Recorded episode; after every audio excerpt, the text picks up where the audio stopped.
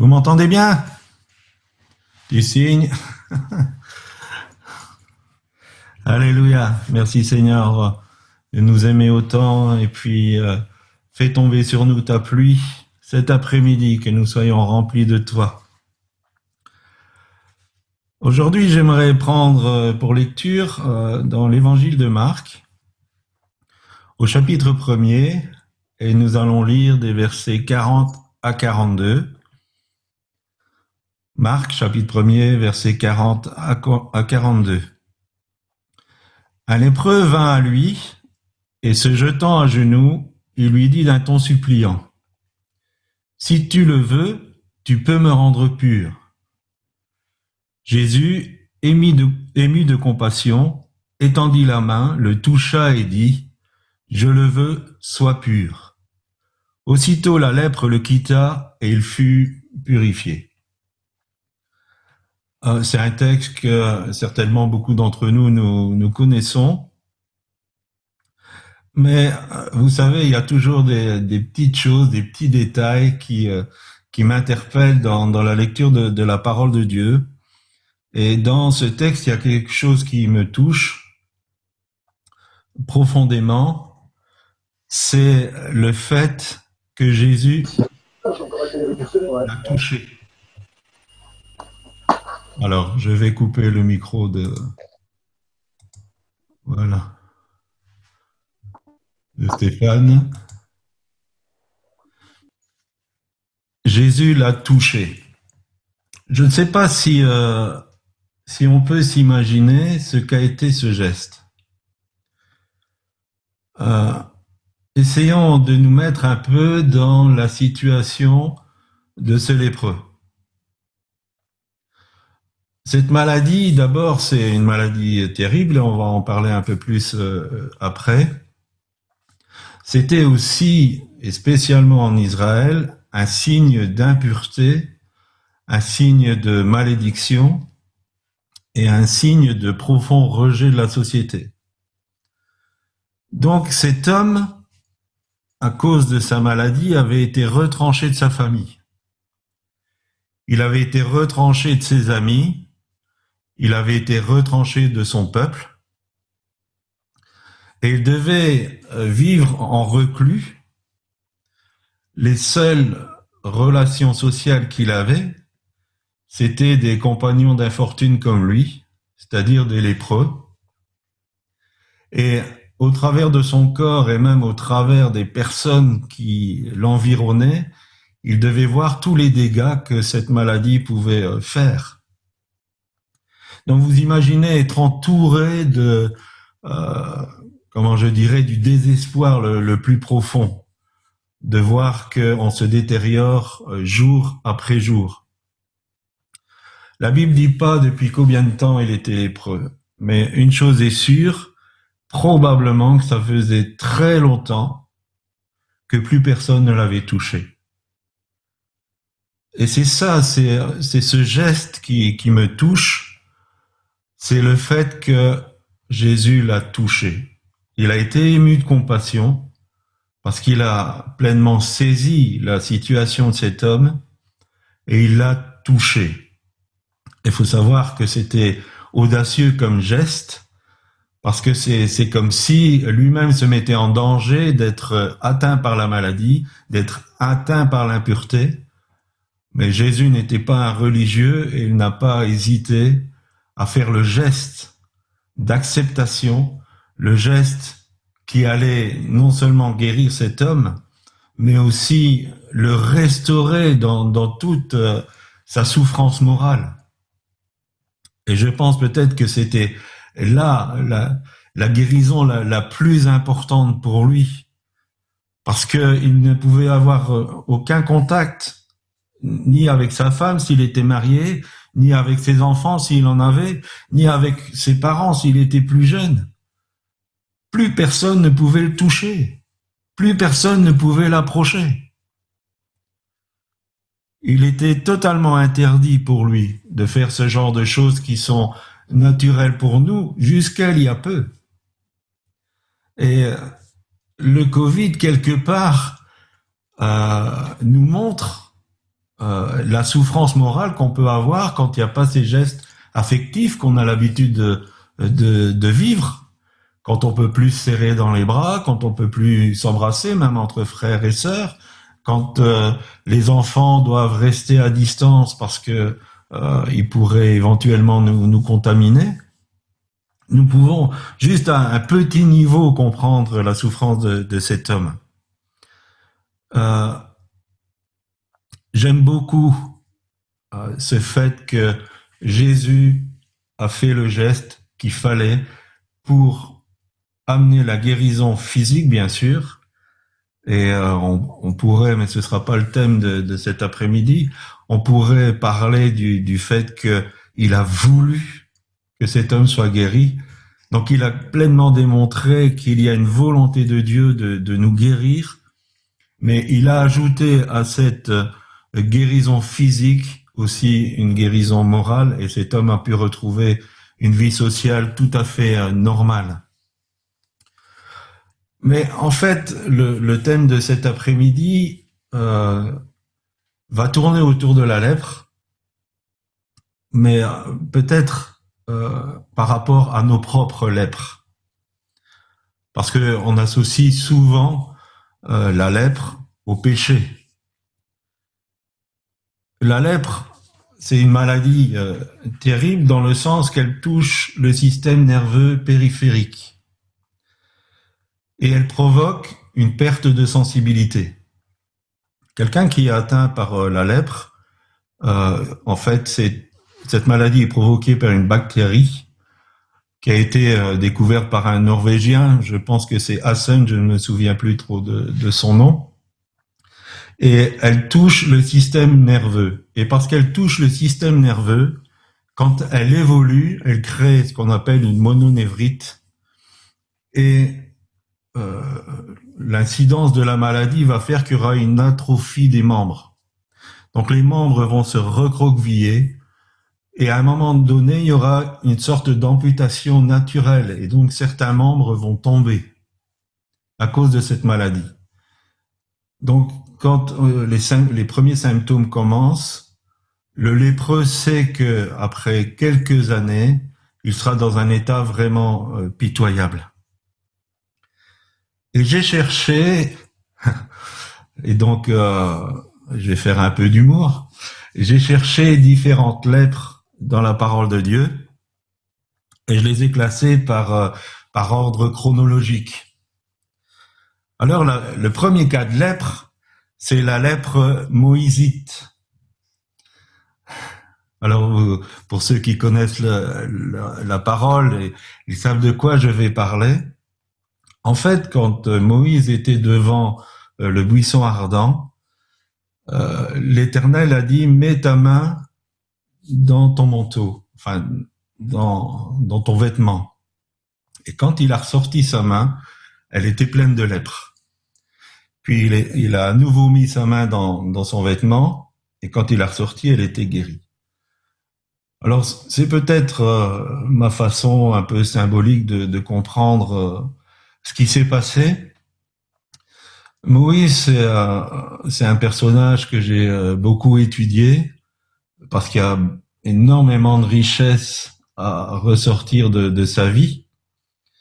Et c'est un homme qui a vécu beaucoup le rejet c'est un homme qui va rencontrer le buisson ardent, il avait 80 ans, donc ce qui est plus ou moins le, soir de la vie de, bon nombre d'êtres humains.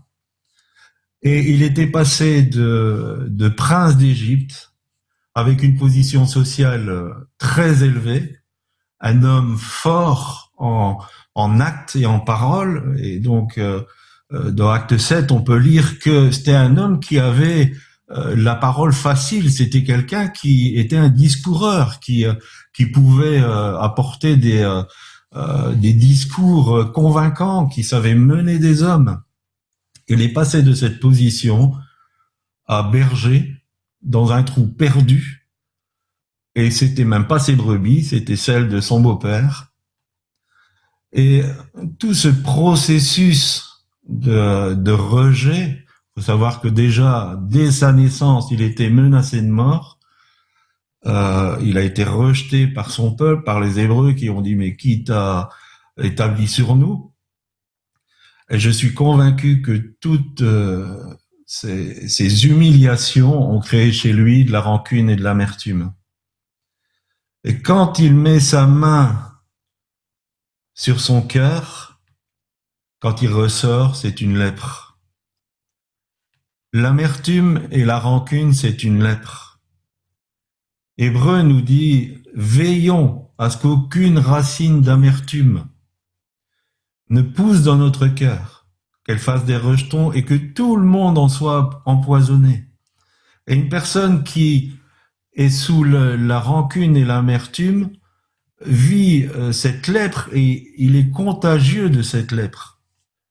Parce que ce qu'il ce qu'il communique, c'est c'est tout ce que l'amertume et la rancune a a mis dans son cœur.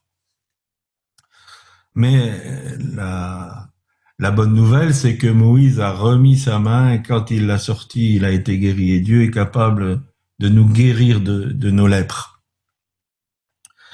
La deuxième des, des lèpres, c'est la euh, maritite ou la myriamite. Alors, euh, Marie ou Myriam, selon les, versions, c'était la, sœur de Moïse. Et euh, Marie, s'est opposé à Moïse. En, fait, Moïse avait fait quelque chose qu'il ne devait pas faire. Euh, leur reproche était euh, juste. Et euh, elle a euh, pollué, je dirais, à Aaron. Et puis tous les deux ont décidé d'aller dire à Moïse, bon, maintenant, c'est bon, tu, tu fais des choses que tu ne dois pas faire. Le problème, c'est que euh, Marie n'avait pas distingué ce qui est de l'homme et ce qui est de Dieu. Et souvent l'onction qui est sur euh, les serviteurs de Dieu, euh, on ne peut pas dissocier l'être humain et l'onction qui est sur la personne. Parce que quand on, comment je dirais, on dénigre, on calomnie sur la personne, on touche tôt ou tard à ce qui est du domaine de l'onction. Et euh, bien sûr, Moïse ne s'est pas défendu lui-même, c'est l'Éternel qui, euh, qui a défendu euh, son serviteur. Et Marie a été atteinte d'une lèpre blanche comme la neige. Et Moïse, c'était vraiment un homme extraordinaire. Après cette guérison qu'il a vécue, parce que euh, il a pas, il s'est pas dit ah bah c'est bien fait, euh, elle avait qu'à pas euh, réagir comme ça. Au contraire, il a prié pour elle et après avoir été exclu du camp pendant sept jours, elle a pu réintégrer le, le camp. Cette deuxième lèpre, c'est le fait de résister à l'autorité. La Bible dit que résister à l'autorité, c'est résister à Dieu lui-même. Et nous sommes dans, un siècle où la remise en question des autorités est importante. Parce que derrière tout ça, il y a le, le rebelle par excellence qui est, le diable. Et il pousse les êtres humains dans la rébellion, que ce soit la rébellion aux parents, que ce soit la, la rébellion euh, aux systèmes gouvernementaux, que ce soit la, la rébellion euh, aux autorités policières, euh, on retrouve euh, un dénigrement de l'autorité qui ne sied pas des enfants de Dieu. Alors je dis pas que euh, faut obéir aveuglément. Il y a des raisons pour lesquelles nous ne devons pas nous soumettre, mais même si à un moment donné nous ne devons pas nous soumettre parce que euh, ce qui nous est demandé est contre la parole de Dieu et contre Dieu, parce que euh, c'est euh, ça crée un, motif de, conscience, ça n'autorise pas d'avoir une attitude d'insulte, une attitude de non-respect. Même Paul, quand il a été frappé, il a dit, euh, le Seigneur te frappera muraille blanchie. Et quand il a su que c'était le souverain sacrificateur, il s'est excusé. Parce qu'il a dit, tu ne parleras pas mal du chef de ton peuple. Et euh, si on lit Romains 13, vous verrez que, que Paul nous encourage à respecter les autorités. Et il dira, mais euh, si tu agis bien, tu n'as pas à craindre l'autorité. Parce que l'autorité est établie par Dieu, le principe de l'autorité. Alors évidemment, ça passe par des êtres humains et des fois des êtres humains qui ne sont pas régénérés. Donc, euh, il faut relativiser. Mais ce qui est euh, très mauvais, c'est d'avoir une attitude de non-respect envers des autorités. Et je ne veux même pas, euh, je, vais peut-être vous choquer, mais euh, dans Jude, il est dit, ces hommes parlent des gloires sans savoir de quoi ils parlent. Et il dit, l'archange Michael n'a pas eu cette attitude de non-respect envers le diable quand il euh, était en train de se disputer le corps de Moïse, mais il a dit que le Seigneur te réprime. Et quelquefois, j'ai vu des serviteurs de Dieu qui étaient plus en colère que le démon qu'ils essayaient de faire partir. Et, j'ai entendu des chrétiens qui avaient des, des paroles et des attitudes de d'insultes, de mépris envers le diable, envers le monde des ténèbres. Et je peux vous dire que bien souvent, il y avait des retours de manivelle. Et alors, je suis pas en train de faire l'apologie du diable et du monde des ténèbres, rassurez-vous, mais je pense qu'on doit avoir une attitude de, respect, dans le sens que nous n'avons rien à voir avec le monde des ténèbres. Il y a une confrontation de puissance, la puissance du royaume de Dieu qui agit au travers nous, et puis une rencontre avec euh, le royaume des ténèbres. Cette confrontation de puissance, elle est victorieuse parce que Jésus les a vaincus à la croix. Mais ça ne nous oblige pas à avoir une attitude de, mépris, et je dirais que c'est dangereux. Et c'est une lèpre d'avoir une attitude insultante envers les autorités. La troisième des, des lèpres, c'est la Naamanite. Naaman était un, un chef syrien, c'était un homme euh, très en vue, mais c'était un homme très orgueilleux.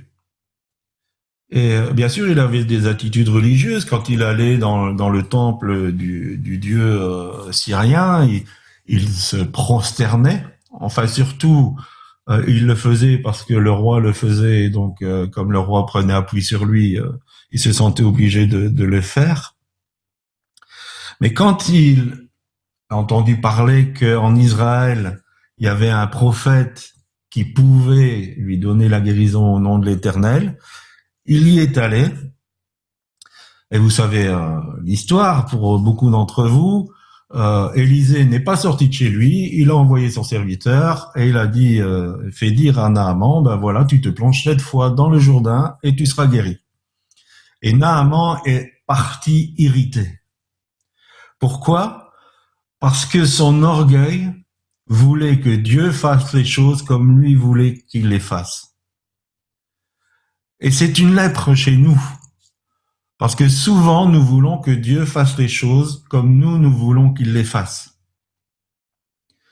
Et bien souvent, même derrière nous, mais pourquoi Seigneur? Il y a ce, ce sens de, de dire, euh, mais je suis pas d'accord avec ta façon de faire. Alors évidemment, quand euh, on voit euh, le comportement de, de, certaines personnes qui sont méchantes, blessantes, nous on aimerait un peu comme Jacques et Jean, que le feu tombe du ciel. Voilà, comme ça, c'est réglé. Dieu, tu devrais faire comme ça. Mais euh, Dieu ne fait pas comme ça. Et euh, il y a un serviteur de Dieu qui s'appelle euh, Jean-Marie Ribet, qui est de l'église de, de, Mulhouse. Au début de sa conversion, il explique que quand il a vu le, il lisait les actes, et puis il a vu que Étienne, qui était un homme extraordinaire, plein de, de bonté, plein de grâce, plein d'amour, qui se faisait lapider, il a dit, mais Seigneur, c'est pas comme ça que ça marche. C'est pas comme ça qu'il faut faire. Et après, quand il est arrivé au chapitre 9, qu'il a vu que Saül, euh, que Saul de Tarse a été éjecté de son, son cheval, qu'il est tombé par terre, qu'il est devenu aveugle, il a dit, ben voilà, c'est comme ça qu'il faut faire. Donc, nous, euh, on voudrait que Dieu agisse de, certaines manières.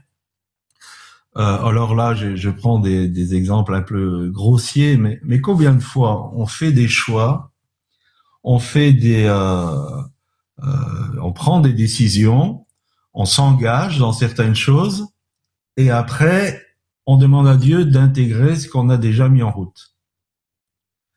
Alors, euh, j'ai rencontré dans le cadre du ministère plein de jeunes qui s'engagent émotionnellement, et puis après ils disent euh, mais on voudrait que, que Dieu nous bénisse parce que ça marche pas trop bien. Et euh, ma question c'est mais euh, avant de t'engager émotionnellement, est-ce que tu as cherché la volonté de Dieu? Ben non. Donc voilà, nous, nous avons une lèpre, c'est de de croire que Dieu va faire les choses comme nous voulons qu'il les fasse. Alors après euh, plusieurs décennies au service de Dieu, je peux vous dire, il n'en fait qu'à sa tête. Il ne fait que ce qu'il veut. Il ne demande pas conseil. D'ailleurs, c'est écrit dans la Bible. Hein, personne ne peut lui donner des conseils. Il fait comme il veut, quand il veut, où il veut et avec qui il veut. Ça aussi, quelquefois, c'est une c'est une de nos lèpres de, de dire oh, mais moi j'aurais jamais choisi un tel. J'aurais jamais voulu d'un tel dans le service de Dieu, j'aurais jamais voulu que celui-là, euh, Dieu l'utilise, qui parle à travers lui. Euh, D'ailleurs, quelquefois, nous ratons des paroles de Dieu parce que nous disons oui, mais ça vient d'un tel, donc euh, moi je prends pas. Euh, mais pourtant, bah, des fois, des ânes peuvent parler de, de la part de Dieu. Donc, euh, il faut être à l'écoute. Et euh, c'est la semaine de l'unité dans, la prière, et un des sujets de prière, c'était euh, Seigneur, euh, envoie des ouvriers dans ta moisson, parce que la moisson est grande, il y a peu d'ouvriers. Mais combien d'ouvriers ont été assis, ont été éjectés, ont été rejetés parce qu'ils n'avaient pas le profil qu'on voulait qu'ils aient. Alors laissons Dieu être Dieu, laissons Dieu faire les choses comme il veut qu'on les fasse, et laissons-le choisir qui il veut pour sa moisson. Ça va, vous êtes toujours avec moi? La quatrième des, lèpres, c'est la Géazite. Alors, euh, Géasi, c'était le serviteur d'Élisée. Et à un moment donné, il a vu que Naaman avait été, euh, comment je dirais, euh, épargné par euh, son maître, parce que Naaman a été guéri de, sa lèpre, et donc il est revenu vers Élisée pour lui faire des présents, et puis Élisée, il a dit non, moi je, je veux rien de toi. Et quand Géasi a vu que Élisée avait ménagé Naaman, il s'est dit, bon, ici il y a un bon parti quand même, je vais essayer d'en tirer quelque chose. Et donc, il a poursuivi Naaman, il a inventé toute une histoire, il avait l'imagination, euh, Géasi, pour obtenir des présents, des vêtements de la main de Naaman. Seulement, la, la lèpre qui avait atteint Naaman et dont il avait été guéri a atteint Géasi. C'est quoi cette lèpre aujourd'hui pour nous? Cette lèpre, c'est de vouloir s'enrichir. Cette lèpre, c'est d'utiliser le mensonge pour arriver à nos fins. Cette lèpre, c'est de faire des, magouilles, toutes sortes de, de choses pour obtenir euh, ce qu'on veut. Et il y a une parole très intéressante d'Élisée qui va dire, est-ce le temps pour construire des maisons, pour avoir des servantes, pour avoir des serviteurs? Est-ce qu'on est dans ce temps-là? Et on est euh, quasi tous plus ou moins euh, d'accord de dire que nous sommes dans les temps de la fin. Alors, est-ce encore le temps de chercher à s'enrichir, de faire des magouilles, des mensonges? Et je peux vous dire que dans le peuple de Dieu, le nombre de personnes qui nous racontent, au niveau du ministère, qui nous racontent des histoires pour essayer de soutirer quelque chose, c'est terrible. Ça, ça nous attriste, ça nous met en colère quelquefois. Nous, mais nous sommes vraiment attristés. Comment on peut dire j'appartiens à Christ, je euh, je suis sauvé, je suis né de nouveau, et puis inventer toutes sortes d'histoires pour essayer d'obtenir de l'argent, c'est euh, c'est terrible, c'est terrible. Et après, ces personnes s'étonnent qu'elles ne sont pas dans la bénédiction. Après, ces personnes s'étonnent que ça va pas pour elles, que euh, que les, choses se, se, passent mal. Nous avons des euh, des personnes qui perdent trois fois leur mère dans la même année, donc euh, ça va pas ce genre de choses, ça va pas. Je sais peut-être je mets un peu le doigt là là où ça fait mal, mais c'est une lèpre. C'est une lèpre, il faut l'appeler comme euh, comme c'est. Il faut mettre le doigt là où il faut mettre le doigt. On ne peut pas être dans la bénédiction si on a des agissements comme ça. La cinquième, c'est l'osiasite. Alors, Osias, ah, il y avait pas mal de lépreux. Hein Osias était un roi. C'est un roi qui a fait ce qui était droit aux yeux de l'Éternel. Donc, euh, jusque-là, tout allait bien. Mais, un jour, c'est pas ce qui lui est passé par la tête, il a décidé d'entrer dans le temple et d'offrir des parfums lui-même. Or, ce rôle-là était le rôle des sacrificateurs. Donc les sacrificateurs sont intervenus, ils ont dit mais tu peux pas faire ça. Et lui il s'est mis en colère et il a été frappé de lèpre. Et il a été frappé de lèpre jusqu'à sa mort. Alors, c'est quoi cette lèpre dans un sens vaste, je dirais, c'est prendre des places qui sont pas pour nous.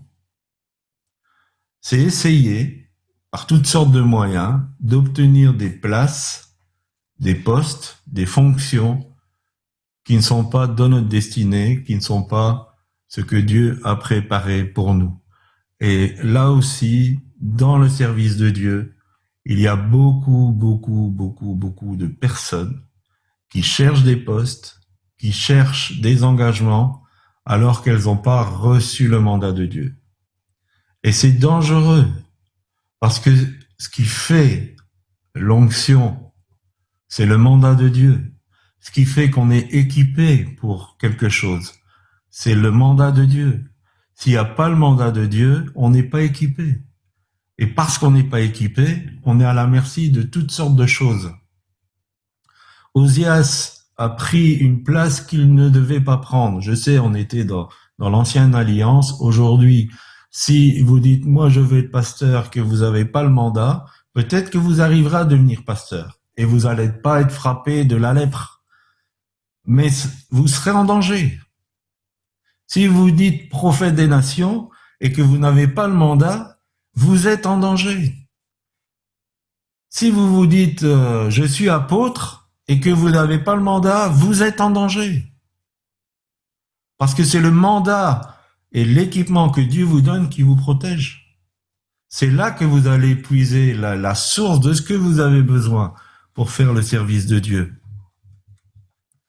À noter que à la mort du roi Osias, Ésaïe dira au chapitre 6, le verset 5, Alors je dis, Malheur à moi, je suis perdu, car je suis un homme dont les lèvres sont impures. J'habite au milieu d'un peuple dont les lèvres sont impures. Si nous prenons une place qui n'est pas la nôtre, nous aurons des lèvres impures. Le roi Osias, même si au départ il a fait, il a été droit devant l'Éternel, parce qu'il a pris une place qui n'était pas la sienne, le peuple est devenu un peuple avec une bouche impure. Et nous savons que la bouche, c'est la parole. La parole de Dieu devient impure quand on n'a pas le mandat de Dieu. Si vous prenez une place que Dieu ne vous donne pas, ce que vous allez donner au niveau de la parole de Dieu sera impur. Et que la braise de Dieu vienne toucher nos lèvres pour que ce que nous donnons comme parole de Dieu soit épuré de, toutes ces choses. Alors, dernière lèpre, que j'appellerai l'ingratite. Vous savez qu'à un moment donné, dix lépreux se sont approchés de Jésus pour euh, recevoir la guérison. Ils ont tous été guéris, un seul est revenu rendre gloire à Dieu. Et Luc 17, 17 nous dit, Jésus prenant la parole dit, les dix n'ont-ils pas été guéris? Et les neuf autres, où sont-ils? C'est aussi une lèpre de ne pas vivre dans la gratitude. Notre cœur devrait être rempli de reconnaissance. Euh, quand nous parlions euh, en réunion avec les frères du, du salut, combien c'est quelque chose d'extraordinaire. Et rien que le salut devrait remplir notre cœur de reconnaissance, de réjouissance. Et euh, on devrait dire, mais j'ai pas le droit de me plaindre. Pourquoi Et c'est une question que je me suis souvent posée. Pourquoi moi? Pourquoi j'ai eu la grâce de naître dans une famille chrétienne? Pourquoi, malgré que euh, dans ma jeunesse, je me suis écarté de Dieu, il est revenu me chercher? Pourquoi j'ai été au bénéfice de, de son amour? Pourquoi, depuis toutes ces années, il a veillé sur moi? Pourquoi il m'a fait des grâces et des grâces et des grâces? Pourquoi? Qu'est-ce que j'ai de plus? Et je dis souvent, si la cigogne s'était tombée d'une maison, j'aurais peut-être été un clochard. Peut-être que je serais un SDF aujourd'hui. J'ai été baigné dans, une atmosphère qui, qui a fait que, que je suis rentré à son service. Et c'est pour vous pareil. Pourquoi Dieu vous a été chercher là où vous étiez? Et rien que ce fait-là devrait remplir notre cœur de reconnaissance. Et le Saint-Esprit veut faire de nous des adorateurs. Ce que Dieu, le Père, recherche, ce sont des vrais adorateurs. Et le vrai adorateur, il n'a pas les yeux sur le verre à moitié vide. Il n'a pas les yeux sur ce qui manque. Il n'a pas les yeux sur oh, j'aurais aimé ça, j'aurais voulu être ça, j'aurais préféré faire ça. Le vrai adorateur, il a le verre, les yeux sur le verre à moitié plein et il est reconnaissant. L'ingratitude est une maladie, c'est une lèpre, vis-à-vis de Dieu, mais aussi vis-à-vis des autres. Quelquefois, c'est presque arraché de la bouche un merci, un dire euh, je suis vraiment euh, content de ce que tu m'as fait, de ce que tu m'as donné.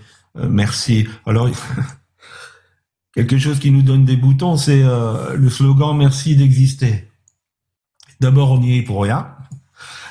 Donc, c'est pas à nous qu'il faut dire merci. Qu'on dise merci Seigneur parce que Corinne et Claudie existent, alléluia, nous sommes tout à fait d'accord. Mais dire merci d'exister, moi j'y suis pour rien. D'abord, euh, ça a été une volonté de mes parents. Et puis, si je vis encore, euh, et puis c'est euh, le Saint-Esprit qui m'a conçu dans, le sein de, ma mère. Et puis, si aujourd'hui je vis encore, c'est grâce à Dieu. Donc, mais merci pour ce que Dieu fait à travers toi. Alléluia. Mais sachons le dire. On a eu peut-être tellement d'enseignements sur il faut pas s'enorgueillir. Euh, je comprends. Mais un encouragement, ça fait tort à personne. Si vous, si moi je dis à mon frère euh, Jean-Pierre, bah, merci pour euh, le dépôt de parole qu'il a mis en toi. Si je dis euh, merci à ma sœur Marguerite, je remercie le Seigneur pour la voix qu'il t'a donnée. Si je dis à mon frère Jules, merci pour le frère que tu es, et puis pour ce que Dieu a déposé en toi au niveau de la prédication et au niveau de, même de, de, son travail d'aider les personnes âgées. Merci à ma sœur Séraphine pour euh, euh, pour ce que Dieu a déposé dans, dans son cœur et son désir de prier pour les autres.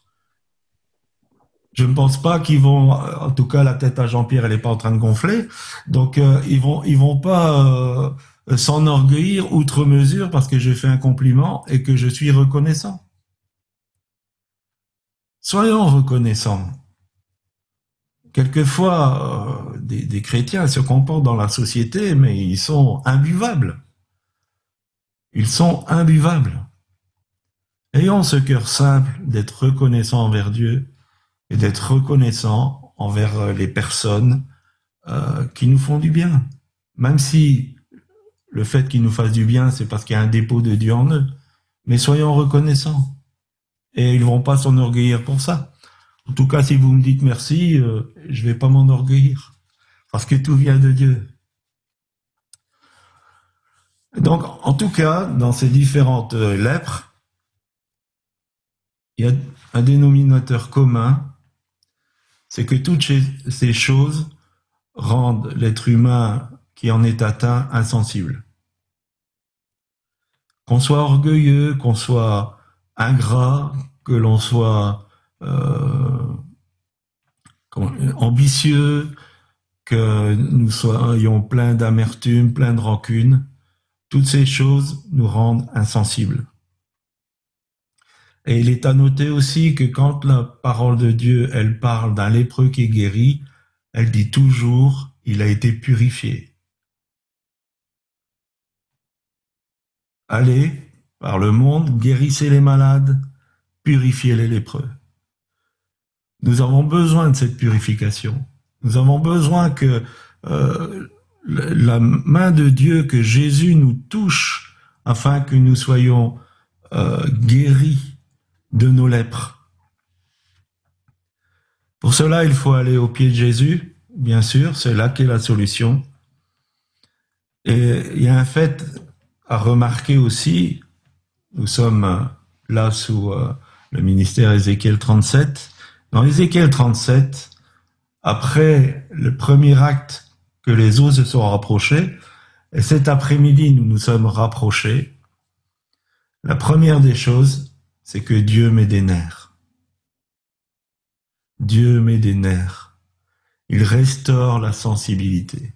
Ézéchiel 37, verset 6. Je mettrai en vous des nerfs. Dieu veut nous rendre sensibles. Alors la sensibilité que Dieu veut nous donner, ce n'est pas de la sensiblerie. La sensiblerie, c'est un peu, je dirais, euh, l'aspect charnel de la sensibilité. La sensibilité n'est pas de la sensiblerie. La sensibilité, elle émane de ce que Dieu veut mettre en nous. Il veut nous rendre sensibles. Sensibles à sa voix, sensibles à, la directive du Saint-Esprit, sensibles aussi à ceux qui nous entourent, à leurs besoins, à leurs souffrances. Il veut nous remplir de sa compassion,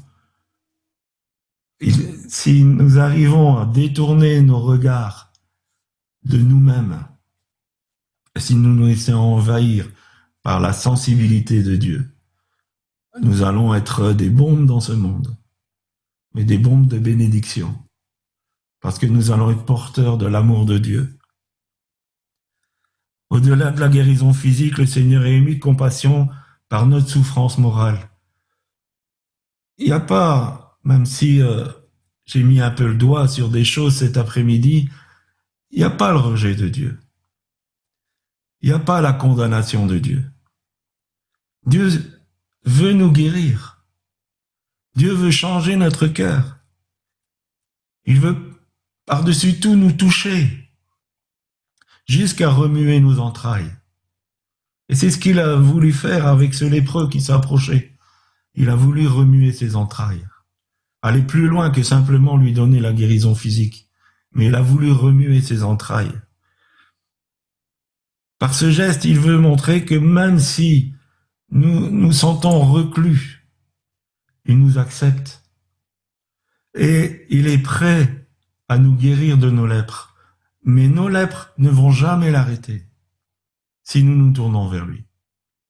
Jamais, quelle que soit la lèpre qui est dans notre cœur, elle ne va jamais l'arrêter.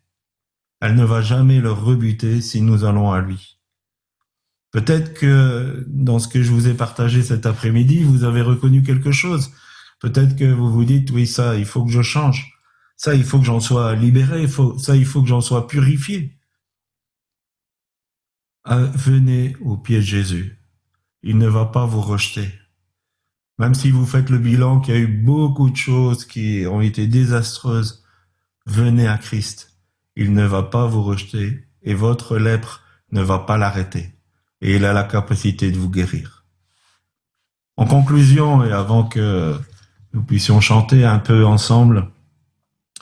Je, je dirais que dans Ézéchiel 36 au verset 26, et euh, c'est dit deux fois dans Ézéchiel, dans le chapitre 11 et le verset 19 aussi, je vous donnerai un cœur nouveau, et je mettrai en vous un esprit nouveau. J'ôterai de votre cœur, de votre corps le cœur de pierre, et je vous donnerai un cœur de chair. Je vous répète ces paroles pleines d'espérance. Je vous donnerai un cœur nouveau, et je mettrai en vous un esprit nouveau. J'ôterai de votre corps le cœur de pierre, et je vous donnerai un cœur de chair. Amen.